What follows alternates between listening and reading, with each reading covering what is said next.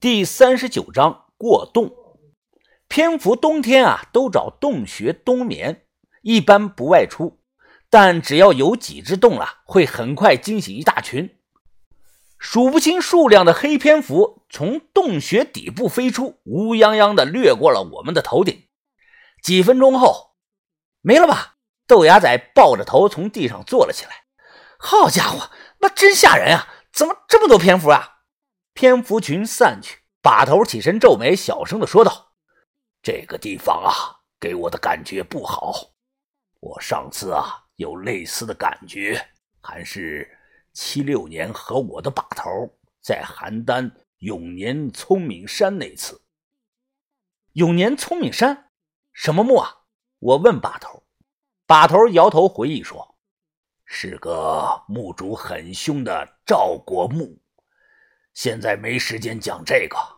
文斌啊，继续往下放，我想看看这里到底藏着什么。”于哥点头说好。抓着绳子继续的往下放。这个时候，阿春一直沉默，皱眉看着周围，不知道他在想什么。我们有两盘绳子，长度差不多近百米啊。这底下没有风，因为不受风的影响，绳子绑着手电啊，能一直保持垂直不动。在于哥的操纵下呀，缓缓往下放。不知有多少年了，我觉得应该没人这么干过。哎，等等，于哥。哎，那底下是水吧？豆芽仔趴在洞口朝下观望，大声的说道：“哎，是水，还是条河呢！好宽的水面啊！洞底波光粼粼，我们吊在半空中的三把手电就像是一轮明月，倒映在缓缓流动的水面上。”把口开口说道：“我知道了，这洞的形成应该和田广洞村地面上的阴阳洞类似。”天然形成啊！这里地下河互通，流向错综复杂。村里水塘无论是否旱季，都能保持常年不干。看来源头应该是洞底的这条主流啊！我也想到了一些，这是条生态链循环。蝙蝠。冬眠前啊会吃饱，入冬后啊虽然处在休眠状态，但能自主排泄。成千上万泡排泄物掉到河底的主流里，再被水流带向各处。那些大蝌蚪啊都在水里张着嘴等着吃呢，有吃的才能长那么大。于哥往回收绳子，我问把头：“把头，我们怎么过去到对面啊？目测这个洞的直径。”宽度超过了十三米了，用绳子降下去。把头摇了摇头，下去没用，底下是地下暗河主流，只能想办法过去，接着往前走。你们看到这圈石头了吧？把头指着洞口摆放的一圈石头说道：“我怀疑之前啊，这里有过一座桥，或者……”能让人通过去的一些东西，因为时间久了，木桥或者是其他的板子类的东西损坏后啊，掉到河里头，最后只剩下这些加固用的石头。嗯，哎，有道理啊，我早就想到了。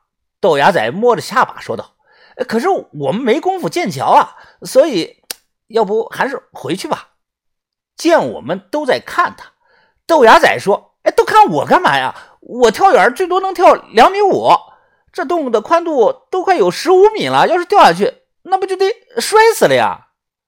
小轩踢了豆芽仔一脚，骂他说：“你怎么天天说丧气话呢？谁摔死了就不能好好说话呀？”我我赵轩轩，我发现我发现你老针对我啊！豆芽仔瞪着眼说：“我就是实话实说而已，哪有错？肯定是到了更年期乱发脾气。”以后没人要你，我豆芽仔一脸的得意。你俩别吵了，把头，那咱们能不能踩着边过去啊？我指了指前方说道。阿春说道：“不行，那里没办法下脚，人会掉下去的。”看我的，我来吧！所有人都看向了于哥，不知道他有什么办法。我来造座桥。于哥扭头说道：“小轩，你叨叨，给我用一下。”小轩愣了两秒钟，摸出来一把带着皮套的匕首。于哥一看，摇头说道：“不是这把。”小轩嘟囔了两句，什么也没有听清楚。他又伸手从后腰处摸出来一把，哎，也不是这把，你忘了上次削苹果那把大一点的？啊！小轩又拉开那层衣服的拉链，掏出来一把大一号的金刚匕首，一脱刀鞘，刀刃锋利，厚度十足，刀尖寒光炸闪，还带着放血用的三条血槽。豆芽仔看到后啊，他咽了口唾沫，他拽拽我，小声的说道：“他身上怎么带了这么多刀啊？”我说：“你这不废话吗？”你又不是不知道，你应该问他身上什么时候没带刀，忘了沙漠里养狗的那个人了。从那时候开始啊，小轩就刀不离身。可能回想起了某一幕，豆芽仔呵呵的尴尬的笑了笑。豆芽仔他怕了，你知道吧？因为相互在一起吃住久了，太熟了。豆芽仔经常骂小轩：“你更年期提前了，你没人要，你皮肤太黑，你绝经了。”呵呵，这会儿他有点害怕。于哥呢，要出来三把，我也不知道小轩身上到底藏了几把。帮我拉住绳子。于哥将小轩的金刚匕首绑在了绳子的一头，他接过绳子，随手抡了两圈，声音不小，呼呼作响。这叫绳镖，少林兵器的一种，以前表演班的人啊都要学。我学过两年，会用。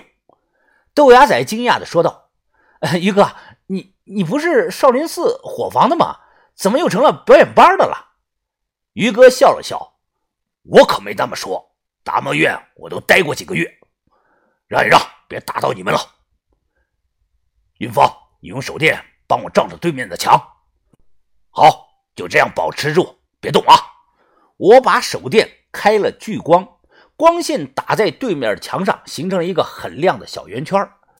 于哥先连续深呼吸了好几次，活动活动了身子，他手向下压，像是在运气。过了十几秒钟，于哥抓着匕首后退了五步，开口一声暴喝：“去！”